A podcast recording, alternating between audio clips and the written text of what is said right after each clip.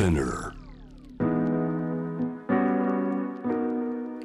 グローバーがお送りしています。J-Wave シャムダープラネット今日のパートナーはロシア出身の声優ジェーニャさんです。テーブルトークのテーマはソ連崩壊30年変わったロシア変わらないロシア、えー一つの節目がありました、えー1991年の12月25日がいわゆるソビエト連邦崩壊、えー終わったその体制が終わったという日なんですね。30年経ったのがつい先月のことということで。ジェーニャさんちょっと振り返ってみて。はい。ジェーニャさん住んでいたのが？そう当時はでもあの一応生まれはノボシビルスクだけどお父さんは軍人で本当いろんな町とかに移動したりして、でその、えっとお父さんはそのもともとスペツナズって特殊部隊の結構まあ軍隊でいうとエリートなこう存在で空挺軍の中佐でうん。だからもう結構キャリアがある軍人で士官学校とかノボシビルスクにあってそこを卒業して生まれはウクライナなんですけどなんかそのウクライナのところに基地があってそれ憧れててパイロットになりたかったけどパイロットは結構やっぱりハードル高くてなんかうん。健康的でだったりとか、もうそれはなれなかったけどでもまあ士官になってでチェチェンも行ってるし本当お父さんのそのキャリア自体はすごいもう本書けるぐらいでいずれ本書きたいと思ってはいるれぐらいのお父様なんですね。お父さんは私よりこう人気なんですよネットとかで。あそう本当になんか面白い存在なので。でまあその関連であの実はこうチェコにチェコスロバキア当時はチェコスロバキアに私が8歳の時に89年行ってえその時はもうあのずっとソ連の子供の時ソ連だったけど海外を見てしまったという。一度知ってしまうと戻れないじゃないですかなんかこえその感覚って伺いたいんですけれどうあもの、うん、ソビエト連邦での暮らしてる時の価値観とかまあ暮らしぶりと今おっしゃったチェコスロバキア、まあ、外国に行った時のそのギャップ。まずソビエト連邦で暮らしてた時っていうのはどういう気持ちでどういう生活環境で暮らしてたんですか？まああのもともと本当にすごい分かりやすい説明すると「あの進撃の巨人」って分かるんじゃないですか？えー壁壁がが大きくあって外が全く見えない世界そこだけ知っててそれが当たり前ででそこでもう成り立ってる暮らしだけどもそれも本当にそれに例えやすくてあのまずその物がないんですよ。やっぱり食べ物もお洋服も家具も何もかもなんかこうコネクションとか使ってなんか裏手を使って何かこう誰か知り合いに聞いてとか人と交換してとか初めて手に入るもので例えばそれまあお洋服とかもじゃあコートだったりワンピースだったりもうどんなデザインとかそうじゃなくてもうワンピース着るものだからデザインはもう選べないとかサイズもあんまり選べない。ジェネさんそれは当たり前だとそれが苦しいとか我慢ってことじゃないわけですよね。それが当たり前のなん日常かもうみんなそうだから仕方ないねとか、でも8歳ながら海外行ってみたらお洋服いろんなサイズでいろんな可愛い洋服とか靴とかおもちゃとか食べ物も全部普通にお店に置いてあってなんかなんでこんなに物にこだわるって思うかもしれないけどでもこれって人間にとって最低限のものだと思うんですね。8なんか自分歳のチェコスロバキアでそれ感じたんだ。そうそれきうんでそのまあもちろん物の良さとかそれもあったんですけれどもあの情報制限はすごくやっぱり辛くってあのやっぱりロシアの映画だったりこう海外のものでもこうソ連が OK 出した作品しか見もうやっぱり放送されないし、まあ、放送のチャンネルとかも2個しかないとか、まあ、ラジオとかあってもなんかやっぱり海外の情報はなかなか入ってこない。ジェネさんそれ8歳の時にチェコスロバキアに行ってご家族で一緒ですよね。そうみんなであの弟もいて。そういう体験して今度お父さんお母さんにそういうことをし喋ったりもするんですか？こういうのってどうやったらできるの？とか家族の中でお話にもなりました？そうそもそもなんかチェコに行くっていうタイミングでもう人生のくじを当たった。海外にす行ける。しかもそこで住める。もともと5年間住む予定で。ごい5年の不妊の予定だったんだ。そうで、ええ。それもあのもうやったって感じで。あのどれもやっぱりソ連の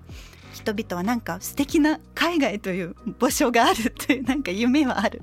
みんな行きたいけどもう本当にハードル高くてそこ行くのもやっぱり仕事だったりとか、はい。そのねこうみんな憧れていて本当に行ける。まあ本当人生の多分ターニングポイントそこでしたね私うん。も私にとってもまあ家族にとっても。えでそれもあの1年過ぎるともう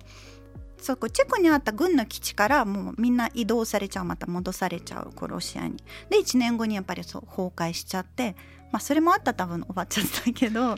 そこのあのまあ、身の回り親戚家族、まあ、町の人を含めてですけどじゃあソビエト連邦が終わる終わったその前後の時ってどういうムードだったんですか？そうその前後やっぱりとにかくもう貧しい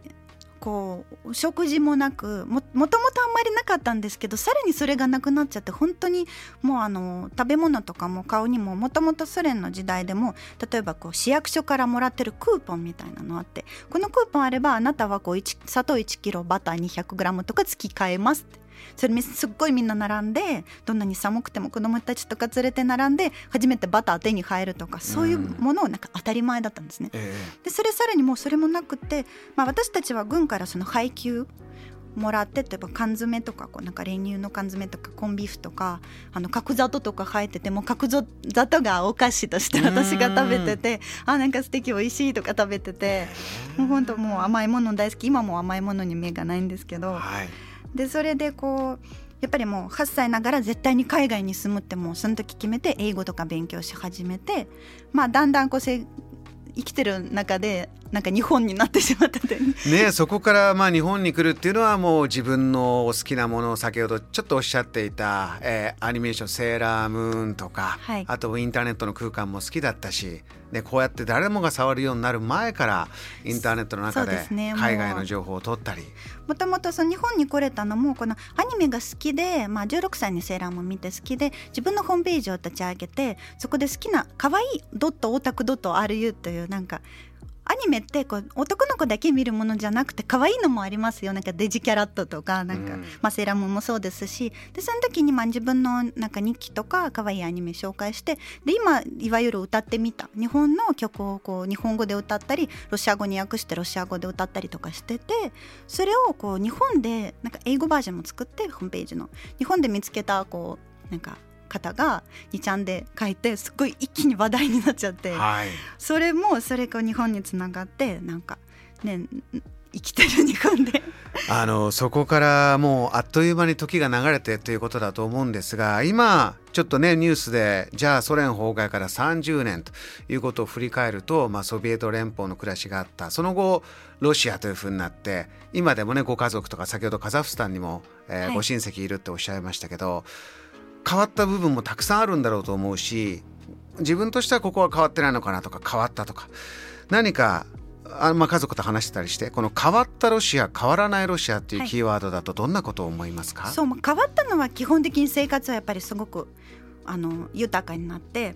まあ、物ももちろんですし海外のそのもう制限なしインターネットも使えて、まあ、結構制限とか LINE とか使えないんですよねロシアあなるほど。はいまあみんなこう使ってる。VPN とか。あのバックドア使って、はい、はい、使ってるけどでもまあある程度まあ全部見れる。やっぱり情報って人間にとって全て人間って常に学びたいのでやっぱり情報が欲しいで本とかからも今今ネットとかででも変わらないといえばやっぱりソ連ってみんな、まあ、大体平等の生活でこうお互い助け合うとかそういう気持ちすごくあってやっぱり人間のあったかみは変わらないと思うしあのやっぱり今でも、まあ、じゃあ情報とかものを生えてるとはいえやっぱりこう地域によって全然生活が違うのであのそんなみんなすごくお金があるわけではないしやっぱりこう人を助け合うとかこの人をこう心をこうちゃんとこうなんていうのね、お互い大好きとかそういう気持ちは変わらないし、うん、人間はそのままソ連からロシアのままこう大人になっていくだけなのでえ